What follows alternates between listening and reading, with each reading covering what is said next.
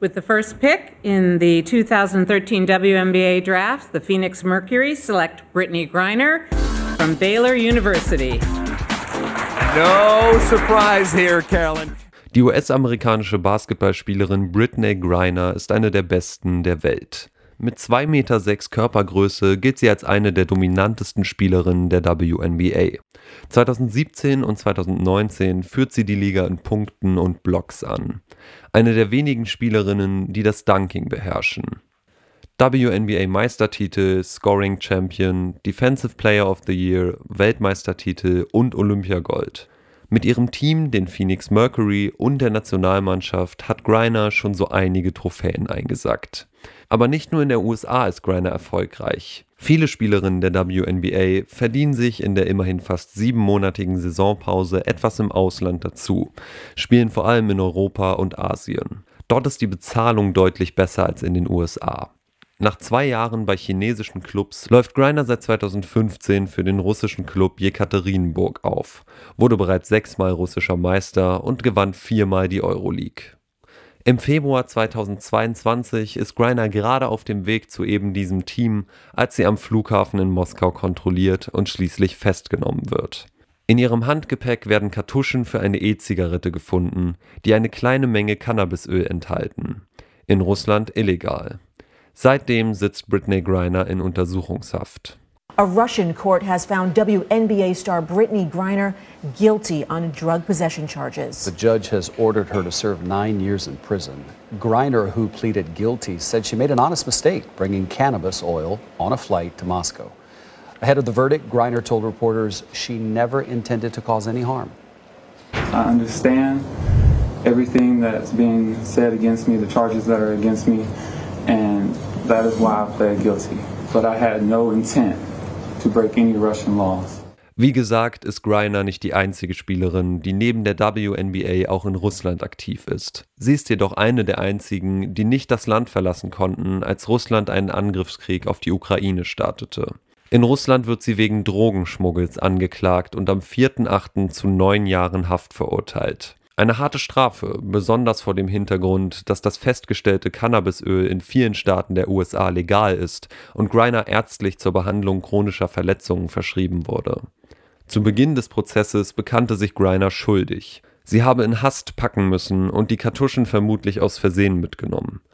Die Journalistin Alina Schwärmer spricht im Interview über die Drogenpolitik in Russland der Blick grundsätzlich auf Rauschmittel in Russland auch ein anderer ist. Also es gibt da ja ganz absurde Strafen für sehr geringe Mengen an Gras zum Beispiel, die, die man mit sich führt. Und das ist auch in der russischen Gesellschaft meiner Erfahrung nach ein etwas anderer Blick wo Gras als was ganz Schlimmes oft betrachtet wird und die Kultur um Rauschmittel, mal abgesehen vom Alkohol, auch eine, eine andere ist.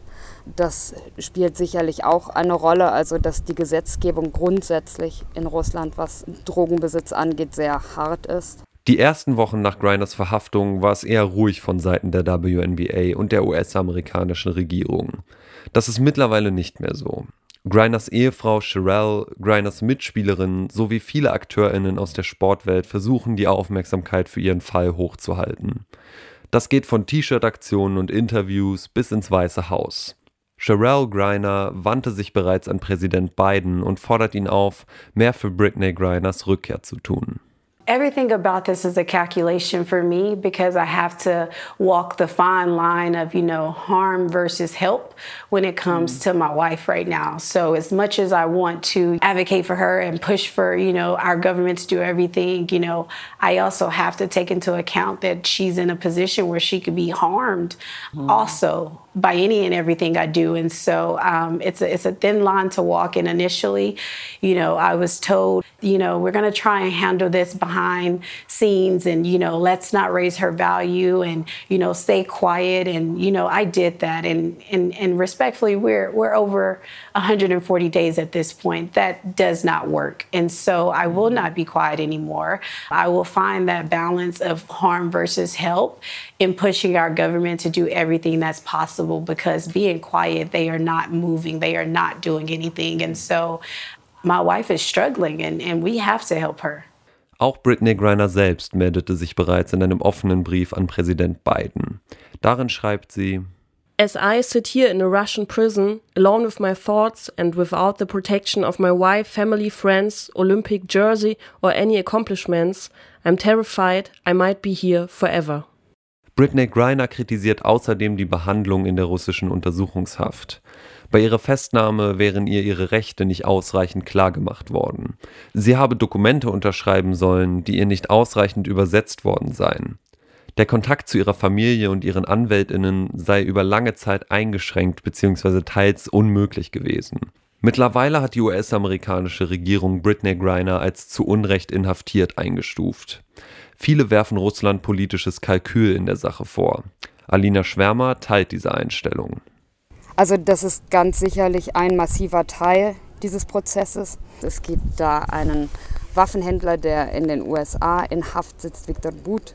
Und ähm, den möchte Russland gerne ausgetauscht sehen gegen Griner und stellt außerdem noch die Forderung, einen weiteren ähm, Inhaftierten ähm, freitauschen zu können.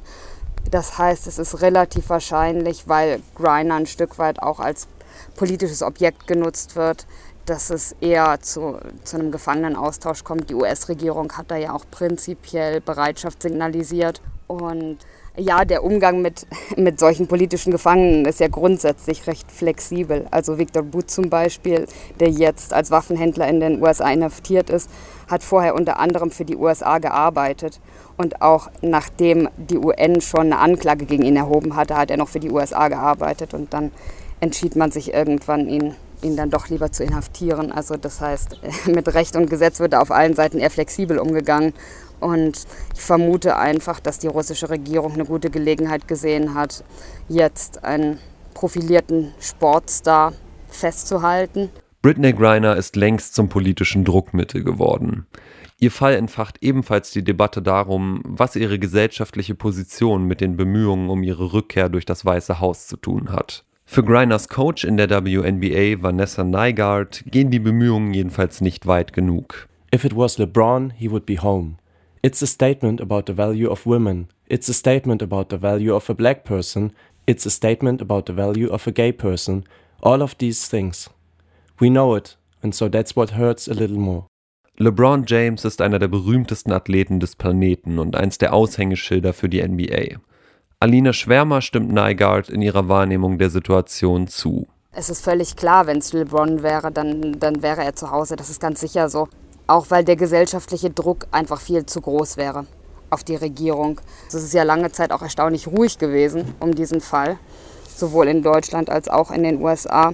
Also aus der WNBA selber war zu hören, dass man ihnen anfangs auch die Anweisung gegeben habe, ruhig zu halten, weil es hieß, dass das aus US-Sicht die beste Möglichkeit wäre. Und dass man dann erst, nachdem die Ehefrau von Britney Griner laut geworden ist, sich auch entschieden habe, das so laut in die Öffentlichkeit zu tragen. Dass Griner die neun Jahre in einem russischen Gefängnis verbringen muss, ist unwahrscheinlich. Vielmehr wird es darauf ankommen, wann die USA und Russland zu einer Einigung für ihren Gefangenenaustausch kommen. Details über die Verhandlungen kommen nur wenige an die Öffentlichkeit. Generell wird hierzulande sehr wenig über Britney Griners Situation berichtet.